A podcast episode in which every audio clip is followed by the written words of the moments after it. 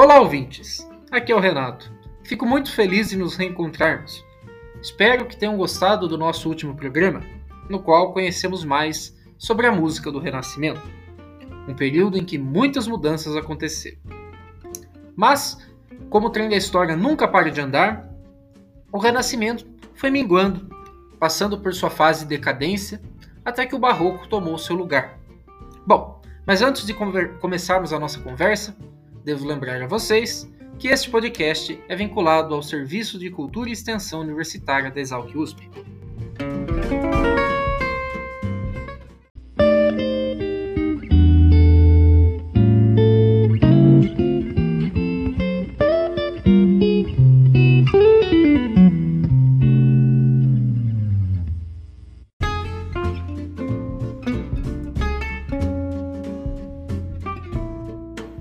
Como vimos no último programa, no Renascimento, novas técnicas e conhecimentos musicais foram desenvolvidos.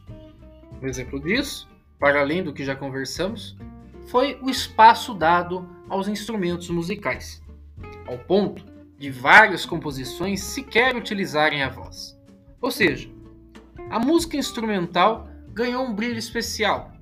Alaúdes, flautas doces, violas e até mesmo pequenos órgãos alcançam posição de destaque na música do período.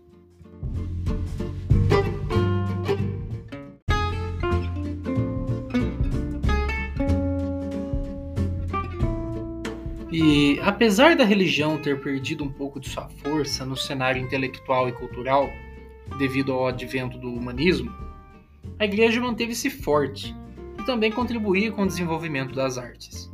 Por exemplo, obras como a Basílica de São Pedro foram feitas justamente nessa época. No campo da música, a técnica da polifonia, na qual as várias vozes cantam simultaneamente, foi bastante utilizada para a composição de música sacra. Os grandes nomes desse período são os de Josquin de Pré, famoso pelos seus motetes, e Giovanni Pierluigi da Palestrina, famoso por suas missas, chamado até mesmo de o príncipe da música, e suas obras sendo consideradas a perfeição do gênero sacro.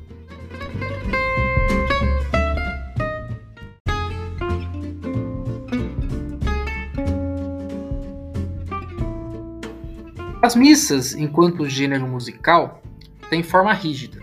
Contém o Kyrie, o Glória, o Credo, o Sanctus e o Agnus Dei. Cada parte dessa tem seu texto definido.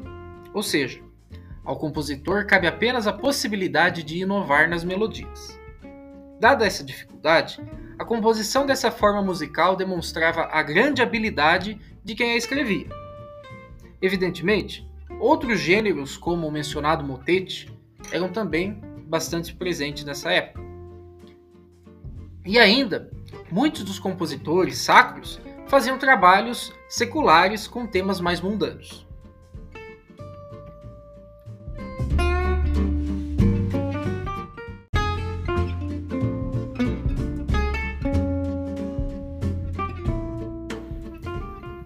A questão religiosa à época foi bastante complicada.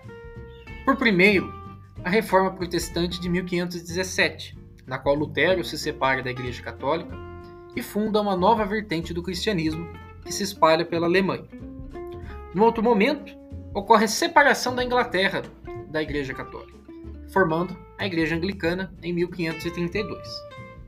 Esses dois movimentos religiosos novos passaram também a produzir seus hinos, com influências herdadas do catolicismo, mas também acrescentando um estilo próprio.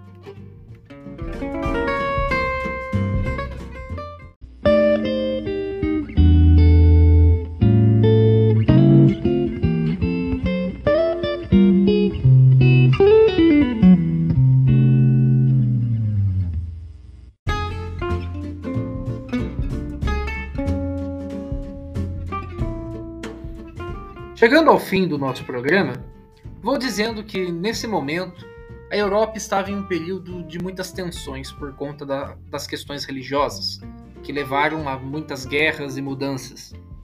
O período renascentista já cambaleava e foi finalmente encerrado com a reação da Igreja Católica à Reforma Protestante. Nesse cenário bastante tenso e complicado, irá surgir o barroco, assunto do nosso próximo encontro.